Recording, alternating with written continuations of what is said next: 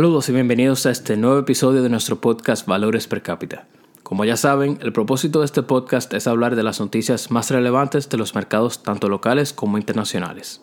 Empezamos con las noticias locales. La llegada de turistas extranjeros a República Dominicana se desplomó un 72.56% en enero con respecto al mismo mes del año pasado, lo que supone el primer dato negativo tras seis meses consecutivos de recuperación paulatina luego del cierre de fronteras decretado por la pandemia.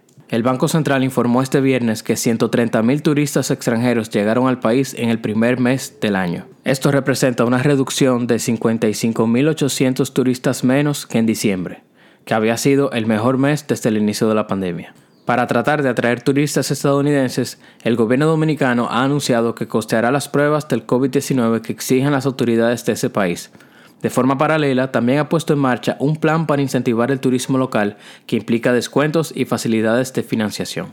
A pesar de que el país está incurriendo en un costo adicional al pagarle las pruebas a los turistas provenientes de Estados Unidos, esto es algo que al final tendrá un retorno positivo para la economía dominicana. Pasamos a la siguiente noticia. Los fondos de pensiones pierden 310.000 cotizantes en pandemia. Eso representa una caída de 15.8% respecto a marzo del 2020 y en diciembre, solamente en diciembre, se perdieron 95.216.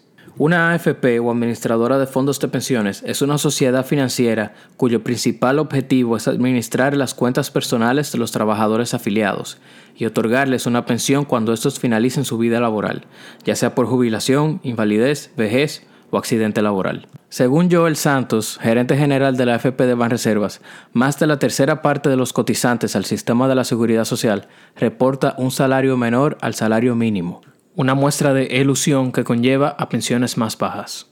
Expresó que era necesario realizar un pacto para reformar el Código Laboral y la Ley de la Seguridad Social para corregir estos problemas. Destacó que uno de los temas importantes a tratar en el diálogo es aumentar la edad de retiro, pues a los 60 años muchas personas están en condiciones apropiadas y quieren seguir trabajando. Otro tema que resaltó es que se necesita una mayor diversificación del portafolio de inversiones de los fondos de pensiones, entre estas, más alianzas público-privadas, concesiones, inversión en el exterior, entre otras. Y aquí sí vamos a meter la cuchara para opinar.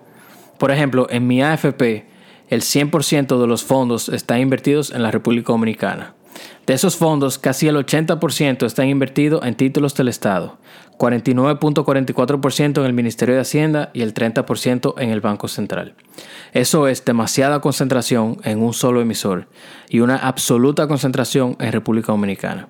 Hasta cierto punto los fondos de pensiones han servido como prestamistas del Estado, invirtiendo en casi todas o en todas las emisiones que saca el Ministerio de Hacienda o el Banco Central. ¿Qué pasaría con esas pensiones si el país en algún momento quiebra? Si la inflación se dispara, si el peso se desploma frente al dólar. Esas son preguntas que hay que hacerlas. Tú tienes tu trabajo en República Dominicana, tú tienes tu fondo de pensión invertido todo en República Dominicana. Muchas personas tienen su portafolio entero de inversión en la República Dominicana. Eso es una concentración absoluta.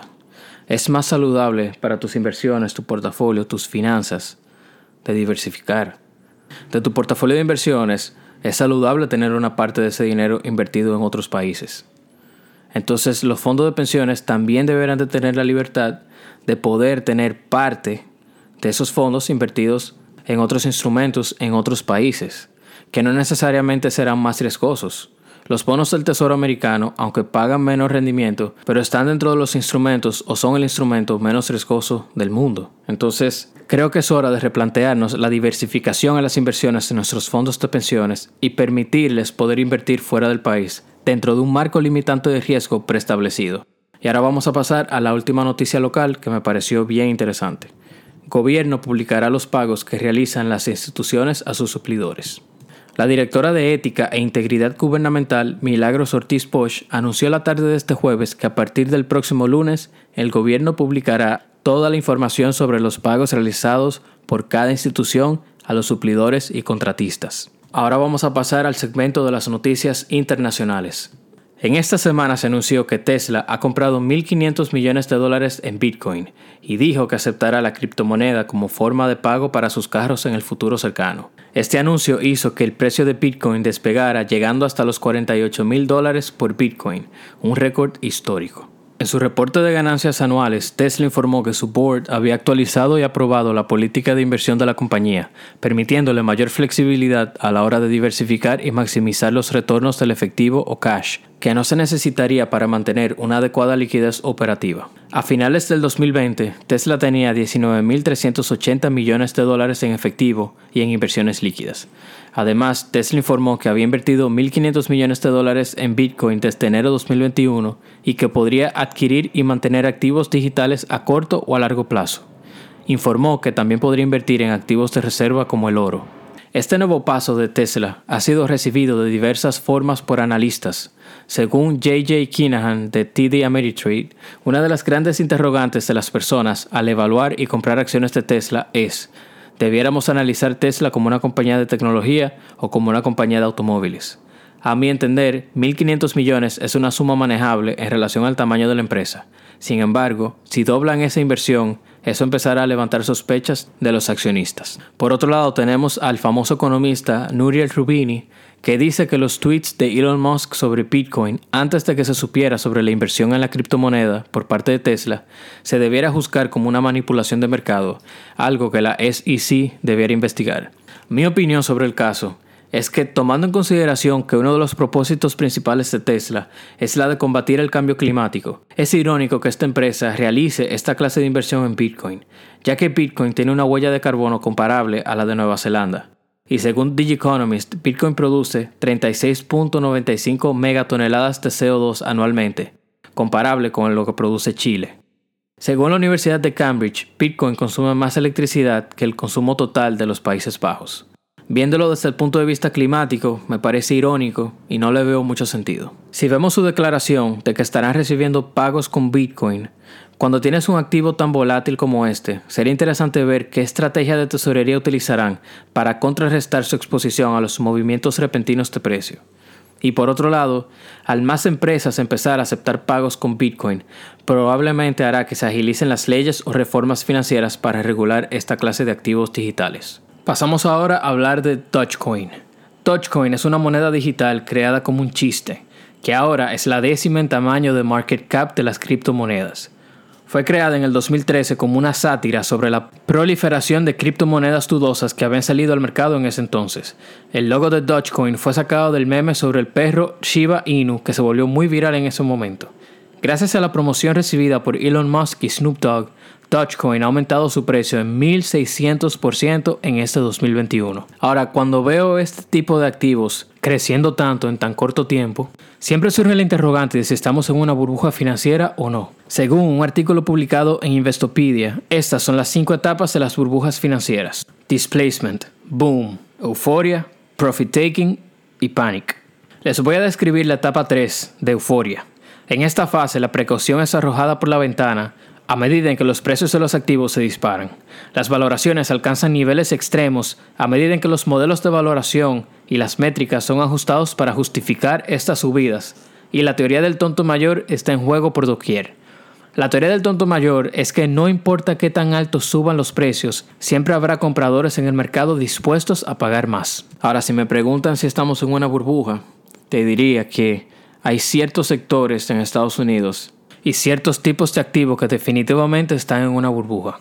Ahora, lo importante no es saber si estamos en una burbuja o no, es saber definir e identificar en qué etapa de la burbuja estamos, para saber cómo protegernos y cubrir nuestro portafolio. De aquí a las próximas dos semanas estaré publicando un artículo donde escribiré a profundidad sobre las burbujas financieras y en el cual expondré mi opinión al respecto. Pasamos a la próxima noticia. Bumble Inc., el dating app donde solo las mujeres pueden tomar la iniciativa, ha levantado 2.150 millones de dólares en su IPO, expandiendo el tamaño del listing y el precio de las acciones sobre el rango que había dispuesto por el mercado.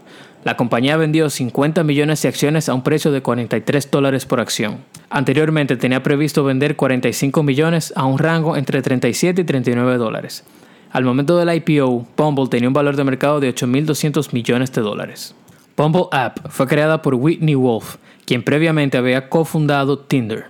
A sus 31 años, Wolf se ha convertido en la mujer más joven en llevar su compañía a los mercados y hacerla pública. Este IPO fue liderado por Goldman Sachs, Citigroup, Morgan Stanley y JP Morgan. Al cierre de los mercados este viernes, el precio por acción de Bumble fue de 75.46 dólares, un aumento de 75% comparado con el precio al que salió el mercado el día anterior. Y para concluir con las noticias internacionales, tenemos que Donald Trump fue absuelto en su segundo juicio de impeachment. Para la próxima semana, los mercados chinos volverán a abrir este lunes, luego de estar cerrados desde el miércoles pasado por las celebraciones de su nuevo año lunar. Los mercados en Estados Unidos y Canadá estarán cerrados el lunes 15 por ser día festivo. Dentro de las empresas en Estados Unidos que en esta semana publicarán sus reportes de ganancias, tenemos a Walmart y a Roku. Eso ha sido todo por hoy. Muchísimas gracias por escucharme y recuerden de seguirme en las redes para estar al tanto de todo el contenido que voy sacando. Muchas gracias nuevamente y hasta luego.